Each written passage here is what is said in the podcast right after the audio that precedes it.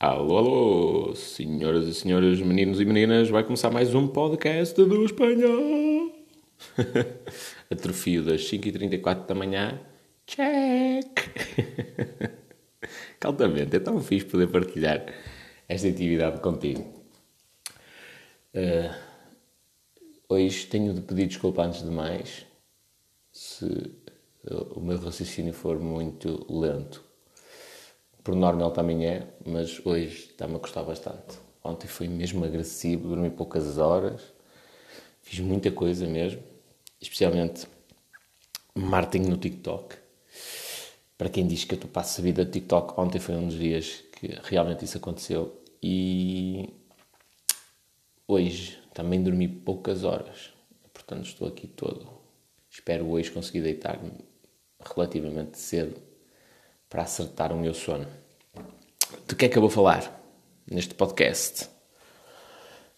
Como esquematizar um negócio. É? Eu tenho uma ideia e pá, eu, vou, eu tenho aqui a ideia que vai revolucionar o mundo. Só que da ideia à prática há ali uma, um salto muito grande, não é? E como esquematizar um negócio? Porque normalmente as pessoas dizem assim, ah pá, faz, faz um plano de negócios, não é? É essencial. E a minha, a minha opinião é, esquece o plano de negócios.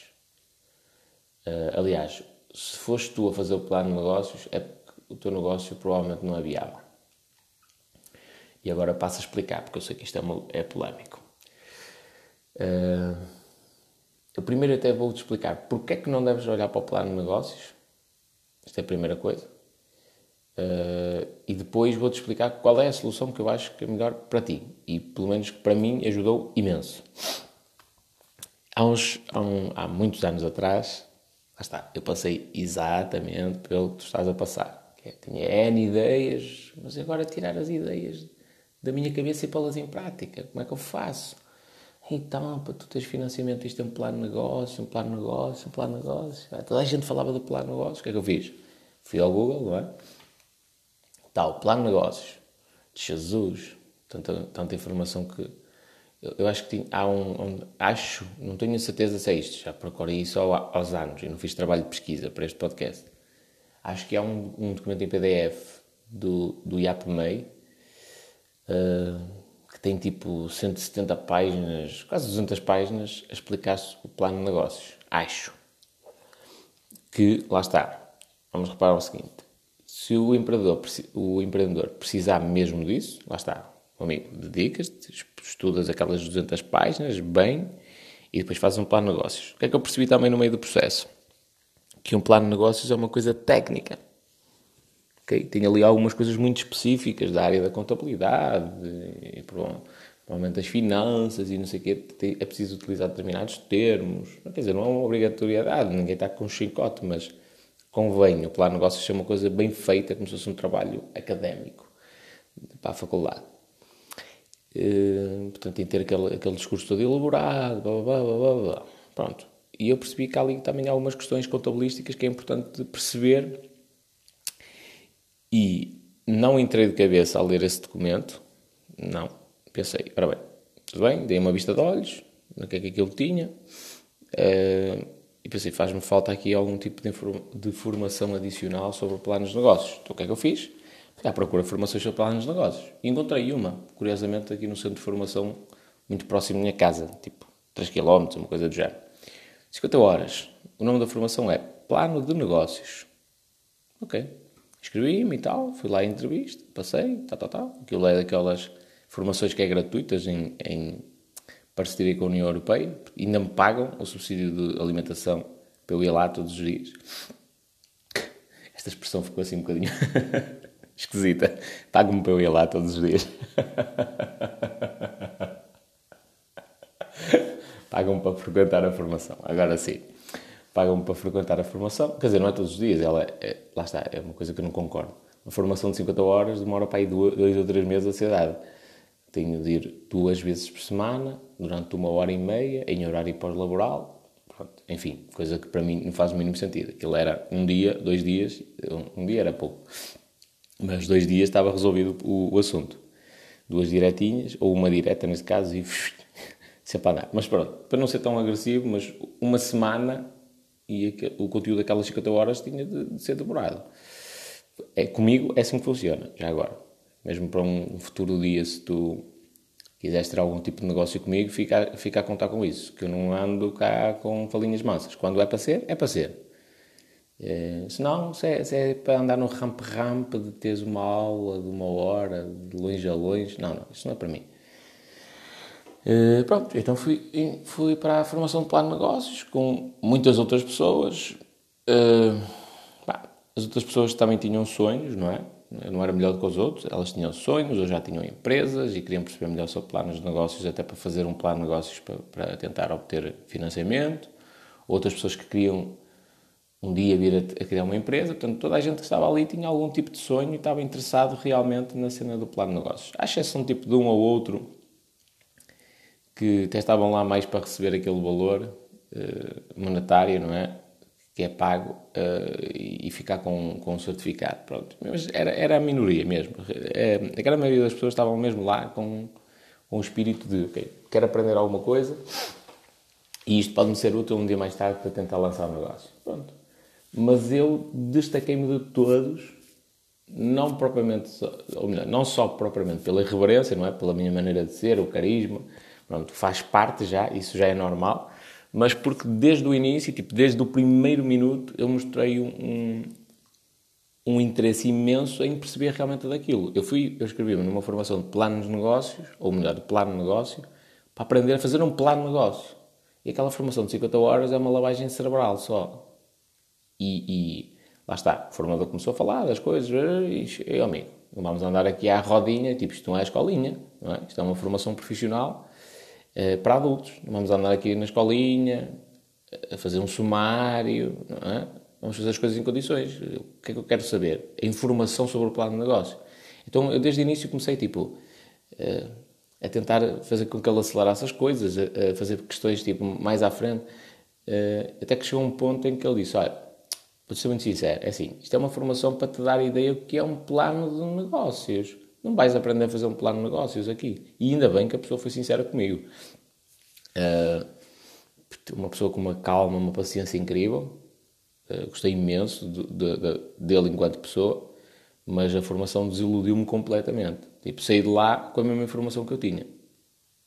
Uh, pá, não vou dizer que não aprendi nada. Aprendi algumas coisas e trabalhei alguns conhecimentos com várias pessoas, inclusivamente com um formador, que é uma pessoa a quem eu naquela altura, se quisesse, recorreria para ele me fazer um plano de negócios, a pagar, como é lógico. Uh, e, portanto, a formação até valeu de alguma coisa, nem que fosse para eu ter a clareza de, pá, vou a um contabilista e peço-lhe para ele fazer um plano de negócios.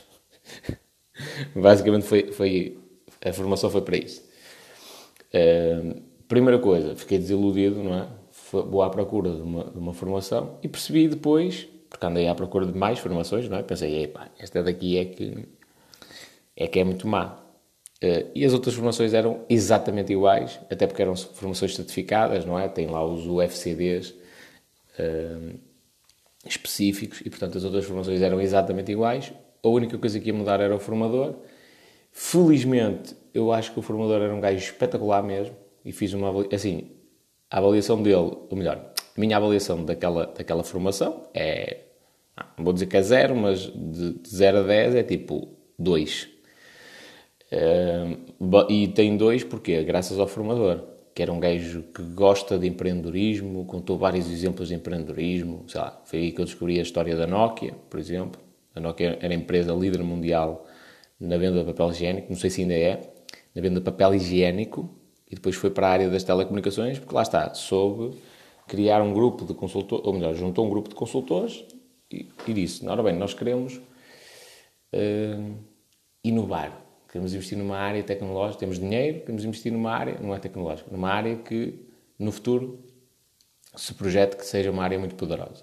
E aí aconselharam-nos a área das telecomunicações. Foi aí que a Nokia passou à potência que nós conhecemos hoje em dia. E depois cometeu um erro, que foi não, não repetir esse processo, e daí veio a queda. Portanto, uma série de, de, histórias sobre empreendedorismo que ele contou que me motivaram, gostei imenso de ouvir, portanto, eh, essa formação tem dois, graças ao formador e não graças ao conteúdo programático. Se fosse do conteúdo programático, sendo assim muito franco, a nível da organização da formação e tudo mais, aquela formação tem zero. Zero. Não, a, é, é, a, informação que é dada numa, naquela formação, de, ou melhor, aquela formação de 50 horas é pura e simplesmente perda, perda de tempo. O que, eu, o que eu fiquei a saber sobre um plano de negócios, pá, numa ou duas horas tu estudas aquilo com, com afinco a ler e tens a mesma, a mesma ideia. Não, não fiquei a saber fazer um plano de negócios. Pronto.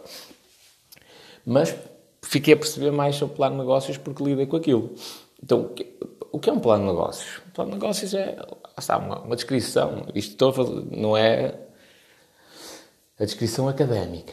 É a descrição de um burro. Pá, é a descrição do que é que, que, é que acontece no teu negócio, explicar tudo direitinho num plano. É? Como é que ele funciona, quanto é que fatura, quanto é que fatura, quanto é que se projeta faturar, quais são os objetivos a médio prazo uh, ou a 5 anos, por exemplo. Também podes meter médio e a longo prazo, mas pelo menos a curto prazo é essencial. Os objetivos do teu negócio é quase como se fosse uma descrição escrita de como é que funciona o teu negócio e os objetivos que tu pretendes. Mas quando eu digo como funciona, é de género. Tens de escrever mesmo valores e tudo mais. Então, por exemplo, se tu queres criar uma empresa, estás a criar um plano de negócio e queres recorrer, por exemplo, à banca para teres financiamento, no plano de negócio convém, por exemplo, tu meteres faturas pro forma dos produtos que tu vais comprar aos teus fornecedores. Tu imagina que tu precisas de uma carrinha elétrica, aquelas Nissans ou coisa do género. Tens de meter lá uma fatura, é? para dizer, ora bem, a carrinha custa X, tens de comprovar, não é só dizer, ah, isto vou ter de fazer um investimento de 10 mil euros em publicidade. Não, tens de comprovar que aquele, aquele é o investimento, que aquele orçamento é válido. E o melhor, a melhor forma de comprovar nem é propriamente um orçamento, é uma fatura para forma. Que é uma fatura para forma? Como se fosse uma fatura, mas ela não existe, digamos assim. É uma empresa a dizer assim: se amanhã tu me compras isto, é, eu faço-te uma fatura deste valor. Portanto, aquilo não é uma fatura, é como se fosse uma fatura futura, digamos assim. É a empresa a dizer assim: se amanhã tu me compras isto, a fatura que eu te vou passar é esta. Pronto. E portanto tens de entrar em contato com as empresas, pedir orçamentos, negociar, as empresas têm de passar uma fatura para a forma. Portanto, há aqui uma série, série, série de coisas que tu tens de fazer para fazer um plano de negócios. O plano de negócios é importante. É, se tu quiseres candidatar a coisas oficiais, é? que, que envolvam o Estado ou recorrer à banca para financiamento, é essencial porque essas entidades. Eh, eh, é essencial não é porque eu considero que o plano de negócios é uma cena espetacular ajuda, mas não é que eu considero que seja uma cena de outro mundo. É porque essas entidades vão olhar para isso. E, nesse sentido, é essencial. Um, mas, por outro lado, repara no seguinte. Tu não tens forma... Isto agora vou falar de pequenos empreendedores que têm pequenas ideias de negócio. Uh, e que só precisam de algum financiamento, sei lá, é totalmente diferente. Tu tentas abrir uma empresa que faz foguetões para ir à Lua, tu, tu tentas abrir um cabeleireiro conhecimento técnico, a complexidade do plano de negócios é totalmente diferente de um para o outro. Tem mais mérito o gajo tenta fazer os foguetões? Não, é exatamente igual. Estão os dois a empreender, têm os dois riscos. Mas o conhecimento técnico necessário para uma situação e para outra, efetivamente, é diferente. Então, na, na grande maioria das vezes, se for o empreendedor a fazer esse plano de negócios, opá, vai ser uma coisa amadora, não é? E as entidades oficiais que querem esse plano de negócios para fazer análises vão perceber isso. Vão perceber que, pá, não é um gajo que, tipo, que faz isto todos os dias, por exemplo. Fez o plano de negócios dele, tudo bem, está aqui uma coisa amadora, mas pronto, falha em muita coisa. As entidades vão perceber isso. Então, qual foi a conclusão que eu cheguei? Pá, quando eu precisar de um plano de negócios, contrato. É uma empresa para fazer. Explico como é que funciona o negócio e tudo mais. Os gajos fazem, eu faço uma leitura, revisão e pago por, por, por esse serviço. Portanto, se eu chegar a esse ponto, é assim que tem que funcionar. Uh, no entanto, é muito importante, agora voltando à parte inicial, que é, eu tive uma ideia. Como é que eu passo a ideia para a prática? Como é que vai funcionar o meu negócio? Porque a questão é esta, às vezes não é só, ah, vou abrir uma loja e vou vender Coca-Colas. Pronto, está feito. Já agora, em português não, não se diz Coca-Colas. Vou vender Coca-Cola. Uh, mesmo que eu esteja a falar em muitas Coca-Cola. São muitas Coca-Cola. O nome da marca não se não, não, não se coloca no plural. Uh, Portanto, mesmo que eu, que eu abra uma empresa, eu tenho, tenho de saber uma série de coisas, que é o que é que eu vou precisar, quem é o meu fornecedor, como é que eu vou distribuir as, as Coca-Cola ao, aos meus clientes, aqui como é que, onde é, de onde é que vem o meu lucro, é? que custos fixos é que eu tenho, estas coisas são importantes. E, e depois, se vamos entrar na complexidade técnica da contabilidade e tens de tirar uma licenciatura em contabilidade para perceberes aquilo tudo, nunca mais sais do sítio. Nunca mais sais do sítio. Precisas de uma coisa rápida. E eu li um livro que, lá está, são daqueles livros que eu não conhecia e tu passas em algum sítio e aquele livro parece que te vai cair na cabeça, tipo, obriga-te a comprá-lo. E esse livro mudou a minha maneira de ver as coisas e deu-me uma ferramenta que ainda hoje eu a uso e que me permitiu tipo, ter uma clareza em relação a negócios, que é uma coisa incrível. Que é o cria modelos de negócios. Eu acho que é do Osterwalder, uma coisa assim. Uh, mas basicamente aquilo é o conceito de a tela do modelo de negócio, da Strategizer. E ou quem quiser procurar em inglês é Business Model Canva. E o que é a tela do modelo de negócio? É, é uma folha A4, basicamente, pode ser maior, mas, mas dá para, te fazeres numa folha A4 com, deixa eu ver aqui, 3, 4, 5, 6, 7, 8, 9 divisórias, né? algumas na vertical, outras na, na, horizontal, que te permitem perceber como é que funciona o teu negócio. Tipo, deitas o olho naquela cena e tu percebes logo como é que funciona o negócio. Eu vou dizer aqui, e se calhar com uma tradução estúpida, mas vou dizer aqui uh, uh, as divisórias que existem para tu perceberes que realmente são as coisas mais importantes do negócio. Uh, mas depois vou ter de gravar uma aula inteira sobre isto, tipo uma cena com mais densa, tipo no YouTube, onde, onde apresento a partilha tela de ecrã, porque isto, isto faz mesmo muita falta. E depois é preciso explicar cada uma das coisas e tal. Eu não vou entrar aqui nesse pormenor, mas quero que fiques com esta ideia. Começa pela, no centro da, da da, da tela tem proposta de valor, é? e aqui só, só esta cena de que é gerar valor, dá para, estarmos aqui 50 horas a falar, e eu era um papagaio, falava em gerar valor, gerar valor, gerar valor, gerar valor, sabia, ui, era um, um super mestre, e só recentemente é que eu percebi o que é realmente gerar valor. É? Recentemente, pai, com 32 anos, 31, 32 anos é que percebi o que é realmente gerar valor às pessoas. Eh, e não é saber a teoria, é gerar valor na prática.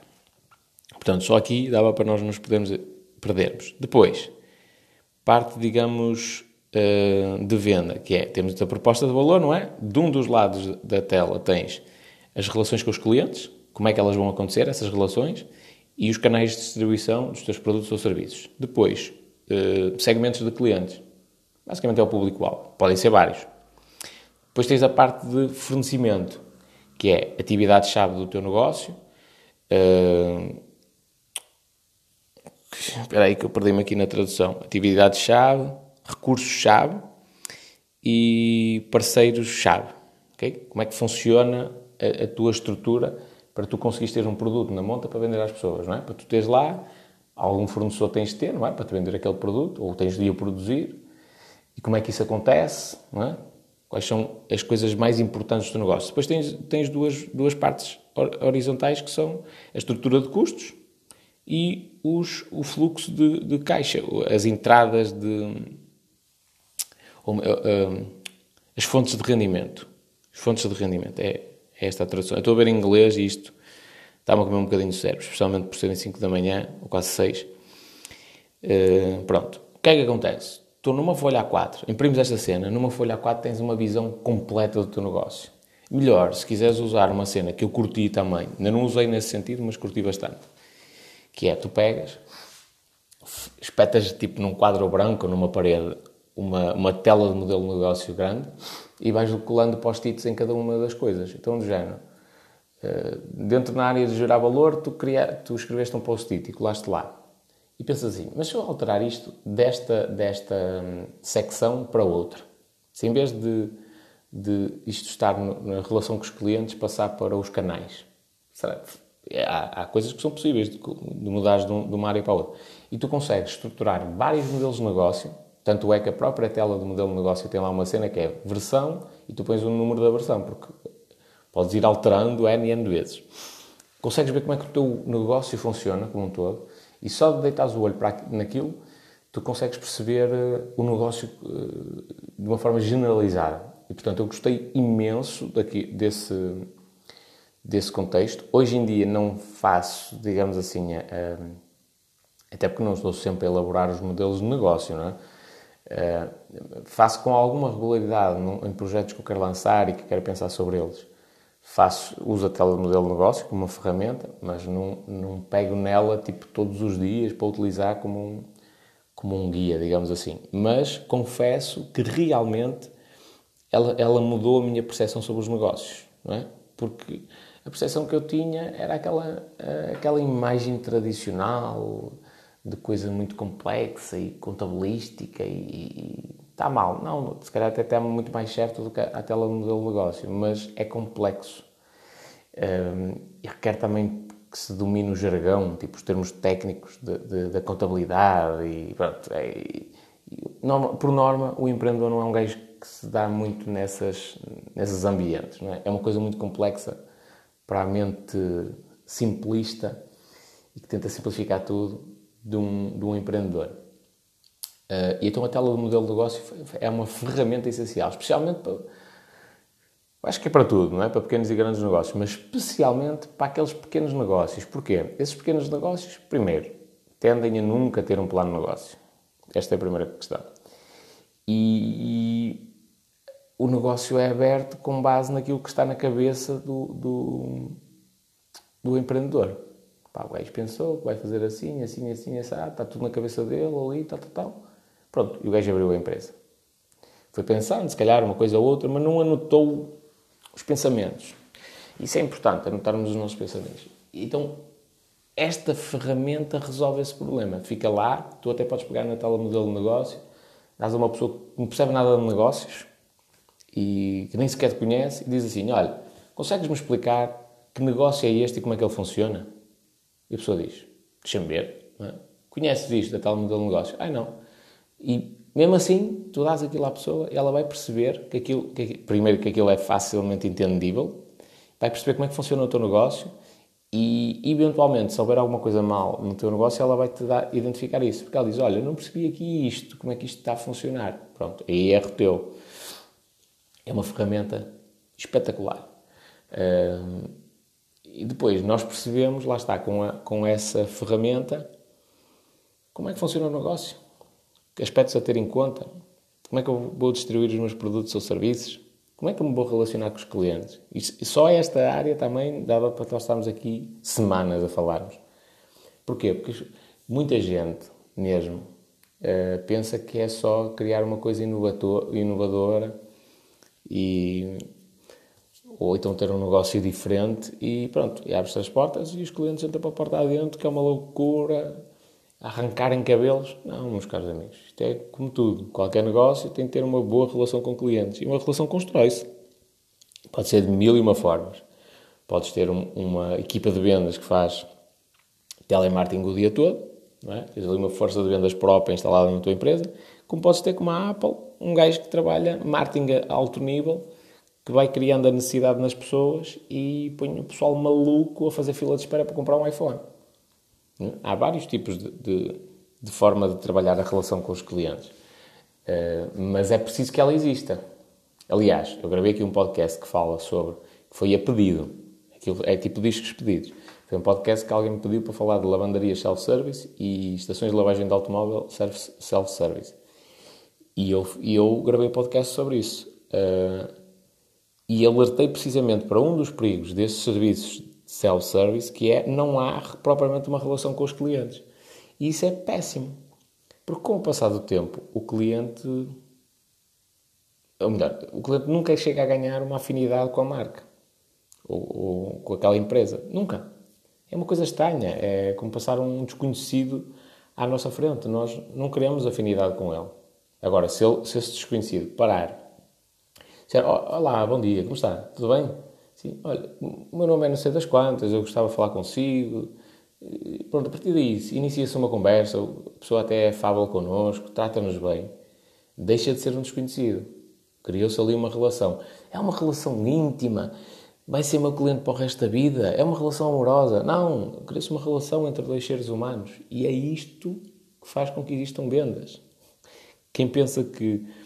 Uh, aliás, ainda, recentemente também li isto num livro, que é em Silicon Valley há um. Há várias startups de sucesso que são conduzidas por pessoas uh, ou foram criadas por pessoas notoriamente antissociais. Uh, e, e, de certa forma houve ali uma, uma, uma, ideia errada de que ser antissocial era uma coisa boa, digamos assim.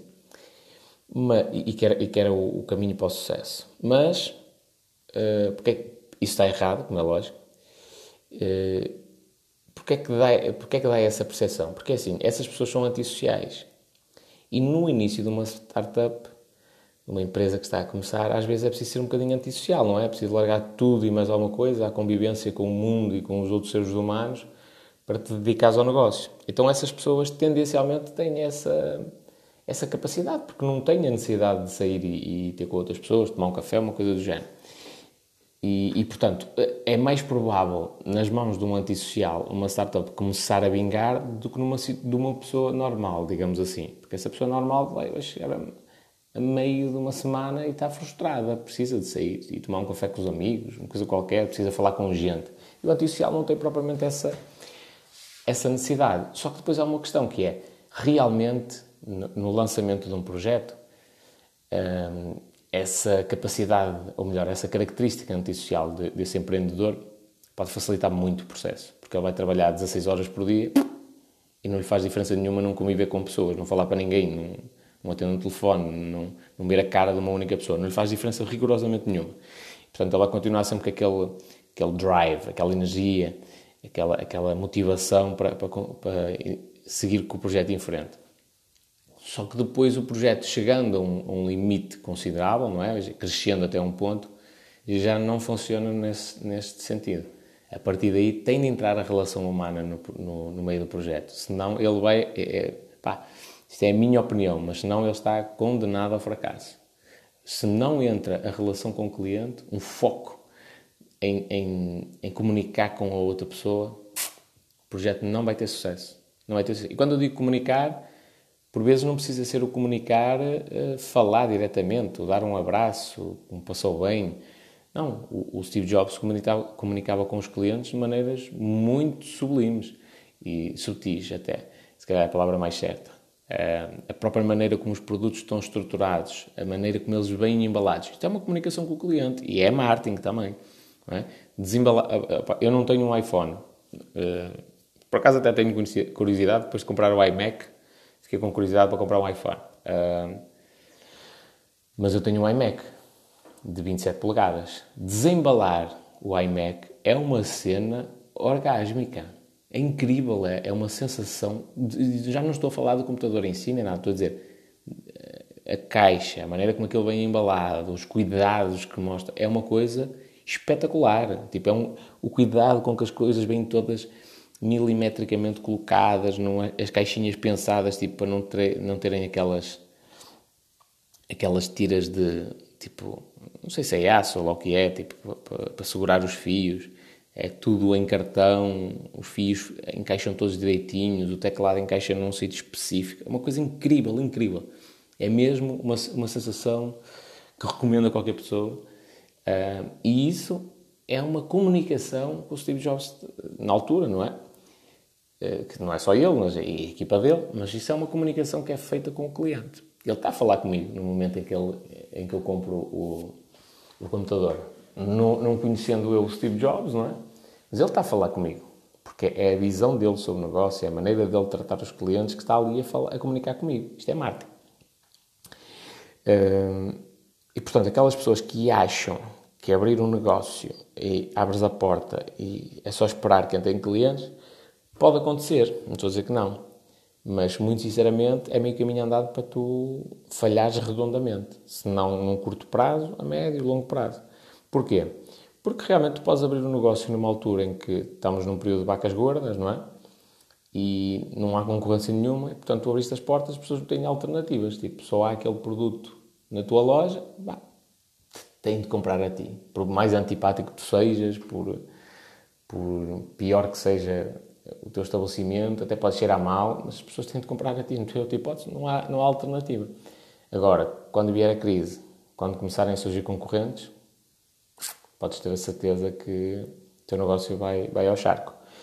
Uh, isto é uma expectativa minha, expectativa, não no sentido que queira que aconteça, mas, mas uma, é uma antevisão do que pode acontecer e tenho quase a certeza que é isso que vai acontecer. Até porque eu vi isto acontecer muito de perto aqui na minha zona. Rebordosa é a zona do mobiliário. Aqui, não sei porquê, por alma de quem, e quem é que foi a pessoa que se lembrou disto há muitos anos atrás, mas o conceito de empresário de sucesso é eh, o homem que tem uma empresa, cria tipo um prédio com três ou quatro andares, em que no resto do chão, ou melhor, na, na, na cabe é a empresa, não é? Que produz móveis. No resto do chão é a exposição do mobiliário dessa empresa. No primeiro andar e no segundo é a casa da família. Uma ou duas casas, ou seja o que for. Pronto, isto é o conceito de empresário de sucesso. Resumindo, a minha zona está repleta de exposições de mobiliário. Faz algum sentido? Atenção que eu já tenho esta visão para desde os 10 anos. Faz sentido nenhum. Nenhum. Antigamente vinham excursões de autocarros do Algarve a Passos de Ferreira para comprar móveis. Isto faz algum sentido? Nenhum. Nenhum. Portanto, é lógico que o primeiro gajo que disse assim: epá, vou abrir uma loja no Algarve, assambarcou o, o mercado todo. Passou a dominar, não tem hipótese. Portanto, isto é, um tinha uma mentalidade muito pequenina e os outros todos imitaram. Um bocadinho por, hum, por inveja ou por ser macaquinhos de imitação, acabaram por imitar e o, moral desta história é quando veio a crise, é? nessa altura funcionava tudo bem, que é, havia, tipo, vinham pessoas de outros sítios para comprar móveis aqui. Andavam tipo como se fosse num shopping aqui, pelas ruas, de um lado para o outro, à procura de várias exposições de móveis para comprar. Uh, pronto, mas entretanto veio a crise, não é? As pessoas deixaram de vir aqui à procura de móveis.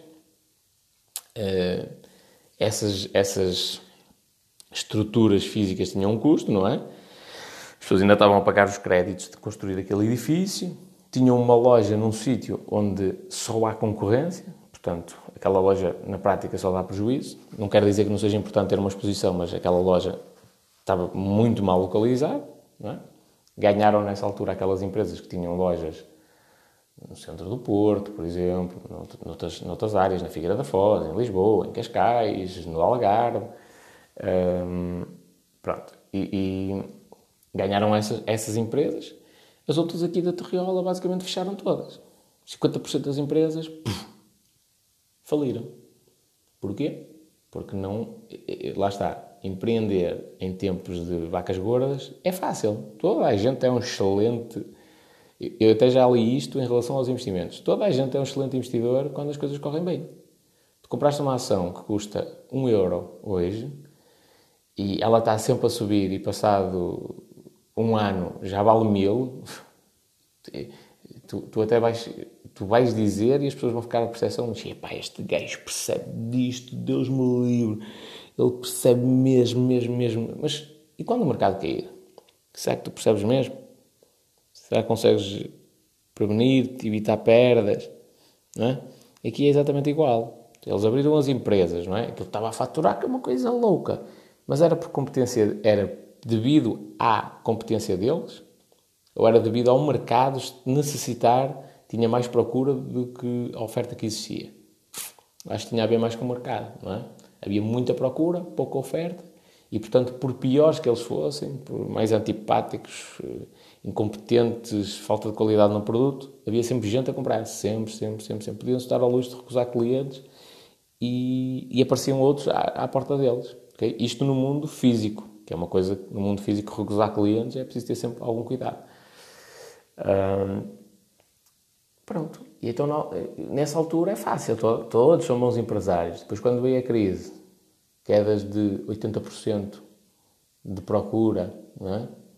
As pessoas com menos poder de compra e tudo mais, esquecer. Porque grande parte desses empresários não soube, não, não, ao longo do tempo, não foi ganhando competências para internacionalizar o negócio, para começar a vender para a França, para a Espanha, para o Dubai, para a Alemanha, eh, para a Itália. Não foi capaz de fazer isto, de, de ir ganhando competências para o fazer. Não foi capaz também de, de, se dedicar a fundo ao negócio. Pensou que era sempre aquela, aquela, aquele tempo das vacas gordas. Os empresários aqui da zona, como é que se via ser um empresário de sucesso? É um gajo que não trabalha. Hum, mais ou menos, não é? Portanto, é o dono da empresa, vai lá de manhã, se for, dá dois ou três berros aos funcionários, quer daquela forma, põe-se na alheta, às quatro da tarde vais ao, ao Tasco e eles estão lá todos bêbados uh, comer moelas e, e, presunto. E isso é que é um empresário de sucesso aqui. Anda num Mercedes ou num Jaguar, pronto. O conceito de empresário de sucesso aqui na minha zona é, e, e infelizmente é, e, e infelizmente também foi, no passado, uh, esse.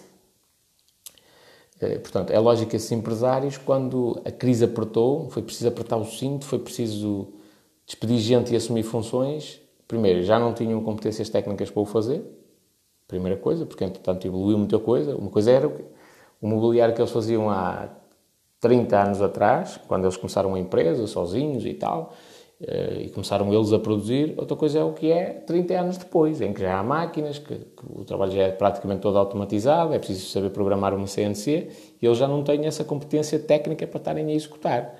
Servem para a parte estratégica, mas já não têm a capacidade de assumir grande parte das funções que existem dentro da empresa, a nível operacional, ok? Uh, e, portanto, esses empresários não souberam adaptar, não tiveram a estaleca necessária para, para mudar as coisas. Não estou a dizer que seja totalmente culpa deles, mas isto aconteceu muito na minha zona. E muita gente que não quis uh, passar de aceitar esta, esta, este decréscimo de patrão para funcionário, não é? Da própria empresa. De, ei pá, não posso ir ao café todos os dias, passar lá à tarde com os meus amigos nas bedeiras e na, nas, nas comesainas e tenho que começar a trabalhar. Não, não aceitou isso, não é? E como não aceitaram isso, essa, esse, essa despromoção, muitos foram à falência. E, portanto, não tenho pena nenhuma, digo já. Não, não, não estou aqui a, a, desejar o mal a ninguém, mas não tenho pena nenhuma. Faz parte, é o um mercado. E quem não souber adaptar a isso, quem está à espera que a empresa é só subir, subir, subir, subir, subir, nunca vem um revés, nunca vem um, uma pequena crise que, que, faça com que haja uma quebra de vendas. Para quem, quem está à procura dessa garantia está no sítio errado. E vai falhar mais tarde ou mais cedo, na minha opinião. Uh, pronto, então, porque é que eu acho que a tela de modelo de negócio é uma coisa muito importante? Também para não me alongar e não ser aqui muito chato. Uh, por este motivo, que é a tela modelo de negócio, há qualquer coisa no teu negócio que deixou de funcionar. De um mês para o outro as vendas caíram 20%. Tu espetas uma folha A4 à tua frente e dizes assim, calma, o que é que está aqui que, não, que se calhar não está a funcionar bem? O que é que eu posso adicionar aqui? Tu basta adicionares uma coisa, pode mudar o modelo de negócio todo. Tu podes mudar uma peça na, na tela modelo de negócio e, e muda completamente uh, o fluxo de rendimentos, uh, o cash flow, não é? Uh, e, e, deixas de ter prejuízo e passas a ter lucro. Só mudando uma peça. De um, de um, ou seja, são ideias que já existem, já estão até a ser implementadas no negócio, só que tu mudaste de, uma, de, uma, de um lado para o outro Uh, e aquilo muda completamente o cenário. E, portanto, é a ferramenta que eu te recomendo para tu dominares esta questão. Porquê? Ah, porque tu, enquanto empreendedor, empresário, seja o nome que te queiras dar, mas enquanto alguém que quer criar uma empresa ou já tem uma empresa, tu não precisas de perceber a parte, a micro a parte micro, é, não, preciso fazer a microgestão, não andar a ver todas as contas e onde é que se gastou este euro, quanto é que custaram os clipes, não precisas fazer isso, tens de concentrar é com o macro, tens de concentrar com a parte principal, com o grosso, com a estratégia. Uh, isto também dizia que concentrar no grosso também não ficou muito bem, mas pronto. Uh, tens de concentrar com com a parte estratégica. E a tela do modelo de negócio permite-te isso sem que tu tenhas um grande conhecimento técnico sobre negócios e empresas. Espera aí, deixa-me reformular isto. Sem que tu tenhas um grande conhecimento técnico, sei lá, de contabilidade, para perceberes tudo sobre aquilo. E, e, lá está, depois não é, novamente, quando tu fizeres um plano de negócios, se calhar é um, é um documento para aí com 100, 150 páginas para tu entregares a uma instituição com os documentos todos em anexo, tal, tal, tal, tal, tal, tal. É tipo um trabalhinho da faculdade. Uh, ali tudo muito bonitinho, formatado e tal, sei o quê, com aqueles textos bonitos, aquela linguagem quase, quase indecifrável, cheia de vírgulas, não é? Portanto, a grande maioria das pessoas até vai ler aquilo não vai perceber nada. E isso não é prático para ti. Para que é que aquilo te serve no dia a dia? Para nada. Então imagina, tu dás-me um plano de negócios e eu para perceber mais ou menos como é que funciona o teu, o teu, o teu modelo de negócio tenho de estudar dois ou três dias. Faz sentido. Tem de ser uma cena rápida. Então até o modelo de negócio permite isso. Permite com que tu estejas focado na parte macro, ou seja, olhar para o negócio como um todo E na, nas cenas essenciais do negócio, não é? Percebes como é que ele funciona, como é que tu podes alterar algumas peças dentro. É quase como um jogo de xadrez. Alteras algumas peças, muda completamente o cenário. Uh, e depois, quando for necessária a parte mais técnica, contratas. Chegas a ver de um contabilista, olha, amigo, acho eu que os contabilistas fazem isso. Pelo menos aquele com, com quem eu falei, que me deu a formação de plano, plano de negócios, faz. Que eu cheguei-lhe a perguntar, não é? Uh, Cheguei-lhe a perguntar para isso, ele também não me disse, disse, bah, quando for, quando for preciso, mandas para lá e eu faço um orçamento. Pronto, tudo bem. E, e, e pronto, uh, moral da história, quando for preciso um plano de negócios, vais-te candidatar ao Portugal 2020, um apoio qualquer do Estado, uma linha de crédito específica para a criação de pequenos negócios. Onde vais-te candidatar a isso, o que é que tu fazes? Chegas à beira de uma empresa, quanto é que custa? X, tudo bem. Sim senhor, arranjas capital para isso e os gajos fazem-te um plano de negócios todo direitinho. Já agora, a recomendação assim vital é, assim, mera, mera correspondência com a realidade é, isto são 5 da manhã, o meu cérebro não está a funcionar, são 6 e um quarto da manhã, o meu cérebro não está a funcionar. Uh, se isto for parecido com a realidade, é mera coincidência, o que eu vou dizer, ok? Mas imagina que tu queres uh, fazer uma candidatura ao Portugal 2020, não é? E toda a gente diz, Ih, pá, não dá porque não está a ser aprovado e tal, eles são muito mesquinhos. Mas agora imagina que, por exemplo, o Presidente da Câmara até tem uma empresa de contabilidade. Imagina, não é? Não sei se isso acontece em paredes ou não, não sei, mas imagina que é esse o caso. E tu vais fazer esse projeto de contabilidade na, na desculpa, tu vais fazer esse projeto para Portugal 2020 pedes apoio técnico à empresa dele, não é? E pagas por esses serviços. Há assim uma, parece, não sei, eu vi dizer, que há uma grande probabilidade de ser, de ser aprovado dessa forma. Mesmo que venha um projeto tipo à sapateira. Porque lá está, as outras empresas de contabilidade às vezes não têm sorte de, de ter o, o, o dono como presidente da Câmara. Não sei, pode acontecer, não é? Mas volto a dizer, isto é mera especulação, não tem nenhuma base com a realidade nem nada do género. Se porventura isto acontece em algum sítio do país, eh, é mera coincidência, não é? Como é lógico. Estou a falar a sério. Rima, mas estou, estou, a falar muito a sério. Muito, muito a sério. Muito, muito a sério. Até para termos judiciais, não é? Para efeitos judiciais, eh, estou a falar a sério. Portanto, indicador, não é? Tenta sempre procurar empresas de contabilidade que tu vejas que ah, ou facilitam o processo ou estão ligadas ao processo, não é? Porque há, há lá está, há, um presidente da Câmara não ganha tanto como, como isso. Uh, e se não ganha tanto como isso e tem uma empresa, porque, tipo, se, eu tenho uma empresa, que vou sujeitar a ser presidente da Câmara e andar aí em eleições e e se eu tenho uma empresa que dá dinheiro, não é? Como é lógico, e eleições e andar aí no meio do povo a dar beijinhos e abraços e ouvir insultos, para que eu me vou sujeitar a isso? Uh, fica só este, esta, esta pergunta para tu pensares também sobre o assunto. Uh, mas uh, lá está, dica, a dica essencial é procura também empresas de contabilidade que estejam adaptadas a fazer esse tipo de, de documento técnico percebam bem sobre os processos de candidatura, seja qualquer coisa do Centro de Emprego, da Segurança Social, de, um apoio qualquer do Estado, um apoio qualquer da União Europeia, que, empresas que já estejam habituadas a lidar com isso, e quando for a parte do, do modelo de negócio, para tu teres financiamento e coisas do género, concentra-te em, em, uh, concentra-te em pedir um apoio especializado. Para ti, concentra-te na parte macro e a tela do modelo de negócios é mais do que suficiente. Uh, e já agora, para, para terminar, Vou traçar aqui um paralelismo, uh, contar uma história, precisamente sobre, sobre o que é que eu acho em relação a isto de tela do modelo de negócios versus modelo de negócio. Porque todos os gajos que vão sair da faculdade vão dizer: Ei, não, porque o plano de negócio é essencial, porque o plano de negócios tem não sei o quê, o plano de negócios tem blá blá blá. blá, blá. Pronto. Há uma história do Sr. Enzo Ferrari, criador da Ferrari, em que basicamente é assim: o Ferrari não é só não é só questão de ser um carro de luxo e muito caro.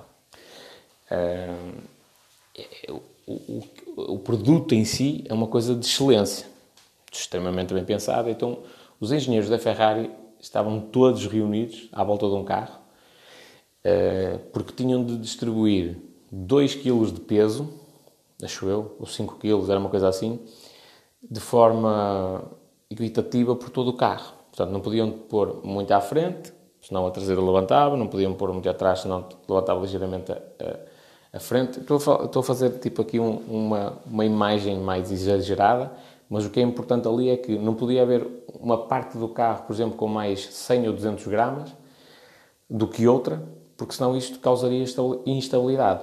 E se calhar, sei lá, quem tem um carro popular que anda aí em média 60, 70 km por hora por dia, essa, essa diferença de peso não, não, não, é significativa, nunca tem impacto, digamos assim, mas para quem for andar a 300 km hora tem, e muito. Pronto, pode ser até a diferença entre a vida e a morte do condutor. Então os engenheiros da Ferrari, to, lá está, os licenciados todos à volta daquilo, não sei o não sei o que mais, e chegou o Sr. Enzo Ferrari, passou lá, e disse, o que é que se passa? Isto, assim, assim, porque nós estamos aqui, já tentamos desta forma, não sei o quê, e o Sr. Enzo Ferrari disse: Pintem o carro. E eles: mas, Sim, mas ele já está pintado. Não, não pintem o carro. Pintem o carro uma vez.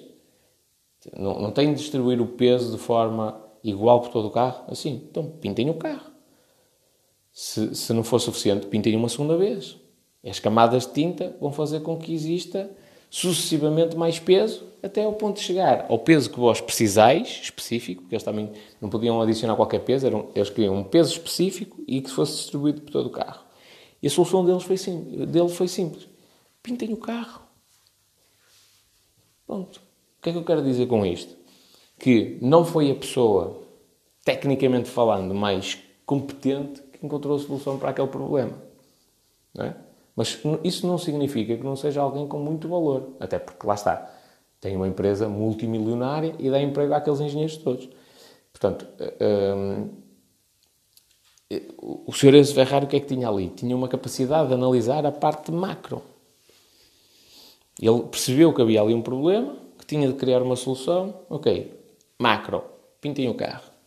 Agora, que, que, que tipo de tinta vão usar? Se vão esperar duas ou três horas pela secagem antes de aplicar a outra camada de tinta, isso já não é uma cena que lhe interessa. O que interessa é a parte macro. Ele viu a parte principal e depois tem pessoas para executar aquilo. Tem pessoas para colocar aquilo em prática. Isto é a cena importante. Quando nós falamos de planos de negócio, o que, eu, o que eu quero que tu penses é mais ou menos assim. Tu não precisas de ser o engenheiro, o gajo que vai saber em específico que tinta de tinta é que tu vais utilizar e da maneira e quanto, quantas horas é que demora a secagem e, e em média quanto é, qual é o peso da tinta no carro. Não precisas saber isto. Isso é para as pessoas que tu tens que vão executar. Não é? Uh, tu precisas é de ser o Sr. Enzo Ferrari. Precisas ser o gajo que chega lá e diz assim: Ok, vamos simplificar aqui tudo. Qual é o problema? Tal, é esta a solução. É por aqui que nós vamos seguir. Ei, mas tu não tens certeza e era melhor fazermos um estudo. Também há uma frase muito célebre em relação a isso que é, ou melhor, uma história muito célebre em relação a isso. Uh, que é uma empresa qualquer que passou três anos a fazer um estudo de uma, de uma alteração na empresa, blá, blá, blá, blá. entretanto mudou o, o, o, gestor da empresa, não é? O CEO, e, e os gajos chegaram lá com o estudo tal, entregaram um estudo tipo com 200 páginas, entregaram, o gajo tipo olhou assim para a capa, folheou tipo rápido, e disse, não, não vamos fazer isto, vamos fazer tal, tal, tal e tal. E a pessoa que entregou o estudo disse, ouça, o senhor não pode fazer isso? Não pode fazer isto, tipo, as pessoas passaram três anos da vida delas focadas a fazer esta análise, este estudo, para chegarem a uma conclusão quase que científica, matemática. Senhor não pode uh, desvalorizar o trabalho das pessoas desta maneira. Eu disse: se há três anos atrás vós tivesses tomado uma decisão sobre qual era o caminho a seguir, hoje já tinhas certezas qual era o caminho a seguir. Assim continuas na mesma, com incertezas. O que tu andaste a fazer durante estes três anos, ou a equipa inteira, foi a tentar arranjar uma fórmula matemática que, que minimizasse o risco e que justificasse a vossa decisão.